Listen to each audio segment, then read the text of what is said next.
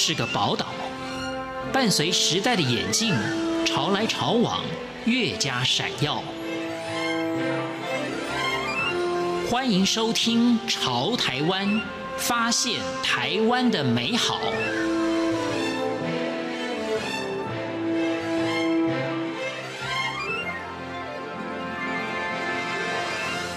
听众朋友您好，欢迎您收听《潮台湾》，我是文心。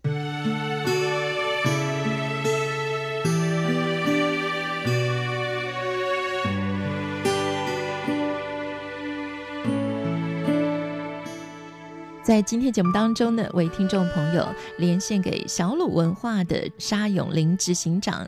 那先请执行长来谈一下啊，近几年来啊，在台湾所出版的绘本选择的种类已经越来越多了啊，是探讨的议题越来越多元。嗯、呃，我想这是一个蛮乐见的情况哈。对对对，其实我一直有一个信念，我觉得呃，在这人生我们可能碰到的问题，嗯，我觉得我们都应该勇敢的跟孩子去说。其实有一些问题，他其实是懂的，嗯啊。那如果那个问题呃没有获得了一个解答，或者是没有让他继续去思考的话，后面其实会形成很大的压力。那其实我自己就是经历了这样的过程，所以当我后来成为了一个童书编辑以后。嗯呃，人家说，哎，那个你你是怎么样去选书的？我常常就讲说，我小时候有疑惑的事情，嗯啊，我我觉得我需要的东西，我等于是在补课一样。嗯、我后来在童书中找到了解答。那我觉得既然对我有用，嗯、我相信对天下所有的孩子，嗯、呃，所有的童年都是有用的。所以我其实呃，等于我自己做童书的编辑的过程，也就是我自我疗愈的一段旅程吧。嗯，那我现在当然年纪稍长以后。我更是希望把我这些思考过的问题，我就跟我的读者分享。那当然，其实童书不只是给小朋友，其实我觉得啊，所有的人哈，心灵有需求的人，其实都是需要的。而且，如果说家里最亲近的人有人生病了，或许小朋友表达情绪的方式会比较直接啊。那对于大人来讲啊，有的时候我们反而会把这种。震惊或悲伤藏在心里啊，是对于大人来讲，那个心理上的压力反而是更大的。那也可以透过呃绘本啊这样子图文书的形式啊，来找到一个疗愈跟疏解。我自己后来的一些过程，因为我我也后来有经历过，我自己有得到肺癌哈，嗯，也是那个过程。哎，可是我后来觉得医学对我的的启发。跟我觉得去了解这些治疗的过程，会让我没有那么畏惧我自己。哎，生病会不会很痛苦啊？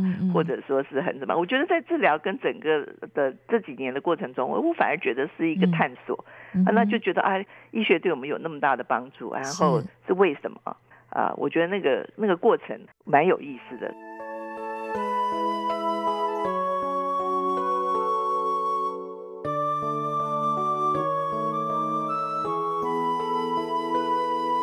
好，所以接下来呢，我们要回到民国四十八年，一九五九年的时候啊。对，当时沙永林执行长才三岁啊。我觉得你是一个很勇敢的小孩耶。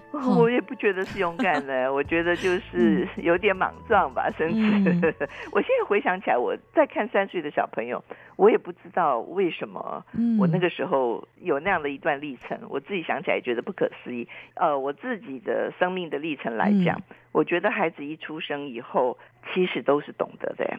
其实我们对这个世界的了解是生下来就理解的，然后后来我们才慢慢发现说，哦，原来我都知道。我这到现在，我比如说我现在已经六十几岁了，我再去回顾一生，然后其实我觉得甚至最敏锐。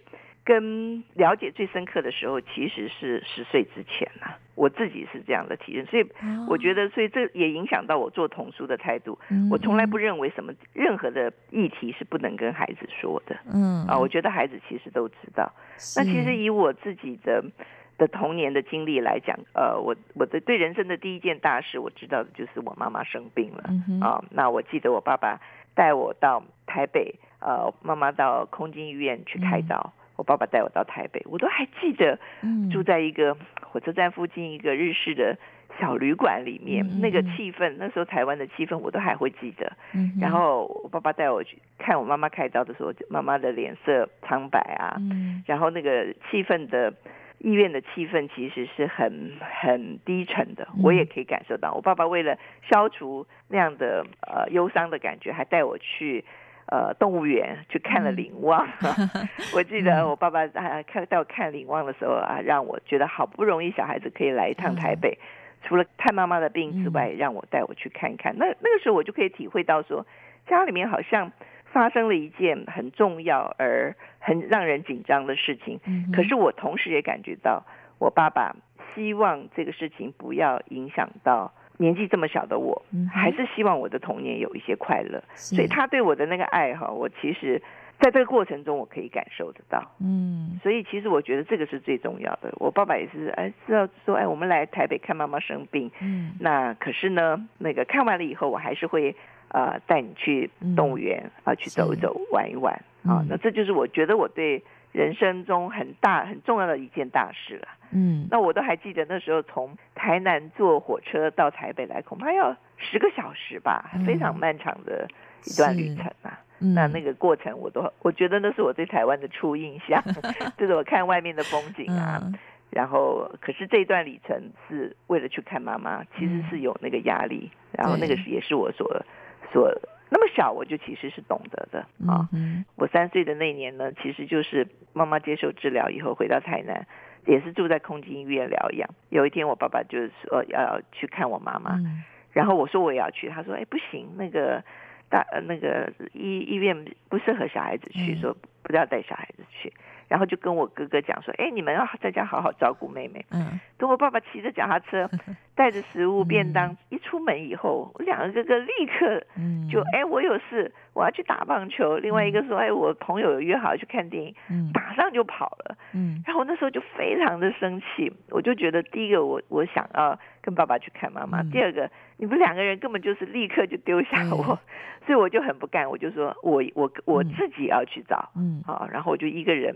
离开了我那个，我们是一个空军的眷村，嗯、自己就出了那个村子，然后出了那个村子以后，就看到一辆公路局来的车子，嗯、然后大家都排队上车，我就牵着人家的那个衣角啊，也就上了车了。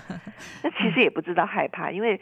车子经过的那个路线呢、啊，其实跟我爸爸以前骑脚踏车带我去看的路线，哎，我都觉得，哎，这是孔子庙啊，啊，这是南门路啊，然后到了啊，到了中正路了，台南的中正路我都认得。可是后来他一转弯，我就不认得了。然后他停在最后一站，然后所有的人都下车了，我也跟着下车，然后我就傻眼了，我也不知道我到哪里。然后我是在一个银楼的门口，就在那边哭。然后银楼的老板呢，其实就啊，就是发现有这么一个孩子。嗯、可是那个时候我们住的是外省人的眷村，嗯、其实我根本不懂闽闽南话，嗯、不会讲台湾话。然后他是不会讲国语，嗯，然后我们就在那边不知道怎么样的沟通。好，最后这个我觉得还还有一点印象。嗯、他就说：“你你要去哪里？”他说：“我说我要找妈妈。”他说：“你妈妈在哪里？”我说：“我妈妈在医院。”他说：“医院在哪里？”我说：“是在一个有船的地方。嗯”然后。他就说啊，有船，他就去叫了一辆三轮车，就说哎，哪里有船？说安平那边有船，台台南安平那边啊，那那那边有一个空军医院，他就就说好，那我们就去往那边去，就就找到空军医院。当当我到空军医院的时候，那一刹那我都还就是记得这件事，不要说三岁的小孩子不记得。嗯，当护士带我到医院的时候，我就听到我妈妈说，哎，那个你们都说我的女儿。阿玲走丢了，她没有走丢啊，她来了。嗯、然后那护士说：“哎，你怎么会知道？”她说：“嗯、你看那个小孩子，因为从那个布帘下面，她说你看那个小女孩，她的那个鞋子永远是左脚穿成右脚。嗯、我女儿因为没有人照顾，所以从小的左右不分啊、哦。所以其实这句话，其实第一个一个妈妈怎么去去看待自己的孩子？那、嗯、其实我妈妈自己是学特教的幼教的。嗯”他其实懂那个我为什么会左右脚分不清楚，嗯，可是其实这个解答对我长大以后，我很久很久才明白，我为什么左右脚不分。其实每个小孩子在两三岁的时候，很多的动作，你如果教会他左右的概念，嗯，还有你会教他系鞋带，你一些拿筷子这些很简单的动作，其实。你会了，你觉得理所当然，所有的人会。可是当那个阶段没有人教你，没有人带你的时候，那个都是变成你一生的障碍。嗯所以其实我长大以后，我筷子一直拿不好，好，我也没有办法拿刀去削一个苹果，嗯、我就是不会，笨手笨脚，嗯，好，然后我左右就是一直不分。后来我到高中的时候，教官每次都说向右看齐，嗯，我永远都跟别人的方向是相反的。哦、那为了怕跟人家不一样，嗯、所以我就只好记得说，哦，右边是哪边的？右边是拿筷子的那只手，所以右边是。是，我要把我的右手稍微举起来，说哦，这边是右边。嗯，我到现在判断左右，嗯，我还是不知道哪里是左右，我都还是要说哦，这个右手是拿筷子的，是这个。是，所以这个这个体认跟发现呢，是我到做童书出版以后，嗯，我再比较懂了幼儿的发展以后，我再去问一些幼儿的教育的专家，才会明了说啊，那个小孩子在某些阶段很多的动作跟学习。你错过了，其实你一辈子都做不好。所以为什么说大家说那个小孩子很小的时候没有妈妈照顾或没有人带好是很可怜的？其实是这些地方，你的学习的基础就是差很多。嗯，好，就是没有人去照顾到这些细节。所以我说我做编辑做童书是一个漫长的发现的一个历程，就是我后来慢慢才发现这些事情，才想到说啊，我原来我小的时候失去的是这一些。嗯，那。那我们怎么样能够呃提醒父母亲？哎，这些的部分，尤其是在宝宝的时候，很多的事情，哪些是非常你觉得是很简单的事情，其实是对他一生是非常重要的。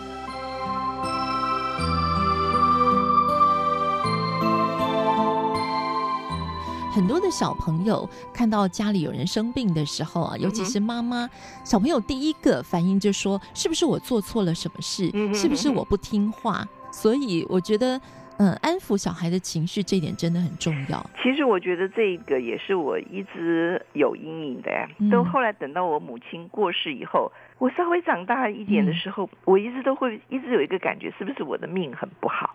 我真的有这样的感觉，嗯嗯，因为我大哥比我大九岁，我二哥比我大六岁，我是一个后来才出生的孩子啊，就是呃比较小的。那我生出生的时候啊，终于得到了一个女儿，其实是这个家庭很快乐的事。可是我大概才一岁多的时候，我妈妈就生病了，所以她的病大概呃拖延了两年吧。